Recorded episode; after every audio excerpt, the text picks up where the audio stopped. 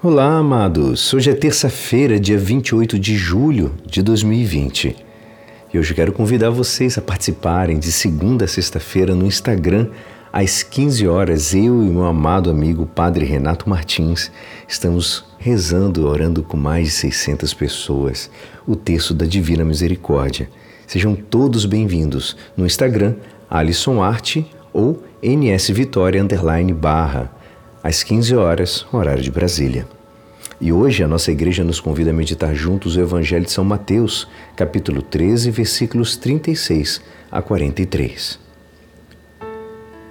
Naquele tempo, Jesus deixou as multidões e foi para casa.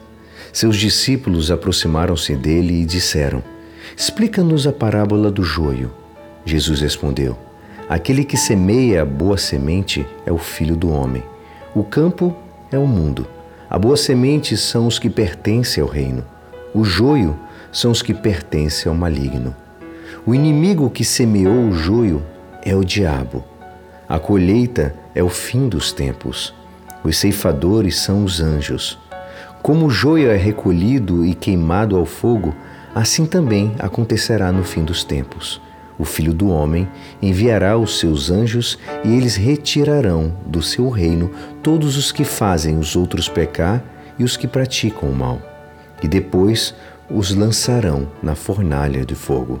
Ali haverá choro e ranger de dentes. Então os justos brilharão como o sol no reino de seu Pai. Quem tem ouvidos, ouça. Esta é a palavra da salvação. Amados, nesta parábola do joio e do trigo, nossa igreja nos convida a meditar sobre a convivência com o bem e com o mal. Ele no nosso coração, como a gente vê o bem e o mal nos outros e, e como a gente consegue ver neste, no nosso mundo que vivemos. E hoje somos nós que temos que fazer o propósito de ter o cuidado com a nossa oração pessoal o trato cotidiano com Deus. A gente pode dizer: Senhor, explica-me por que eu não avanço o suficiente na minha vida interior. A gente pode pedir para que Ele possa explicar como nós possamos ser mais fiéis. Senhor, nos explica buscar o meu trabalho através de uma circunstância que eu não entendo o que acontece na minha vida. Como eu posso ser um apóstolo qualificado? A oração, amados, é isso é pedir explicações a Deus. Como é a minha oração? Como é que é a tua oração? Ela é sincera? Ela é constante? É confiante?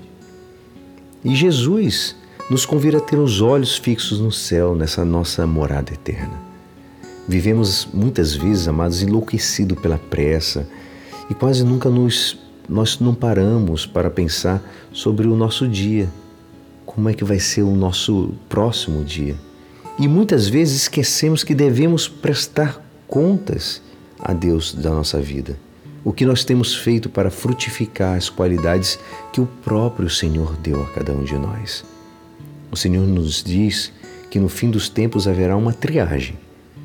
Devemos ganhar o céu na terra no dia a dia, sem esperar situações que possivelmente nunca virão.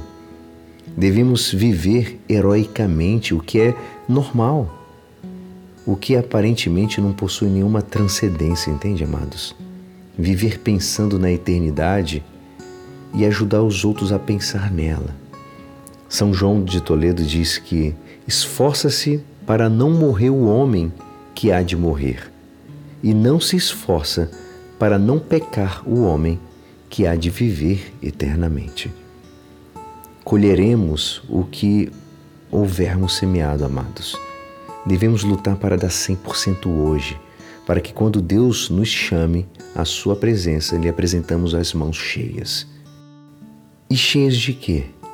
Cheias de atos de fé, cheias de esperança, de amor, que se concretizam em coisas muito pequenas, em pequenos vencimentos que hoje, vividos diariamente, nos fazem mais cristãos, mais santos, mais humanos. Vamos vencer a cada dia e vamos buscar juntos, todos os dias, o céu, amados. E assim esperançoso que esta palavra poderá te ajudar no dia de hoje que me despeço. Meu nome é Alisson Castro e até amanhã. Amém.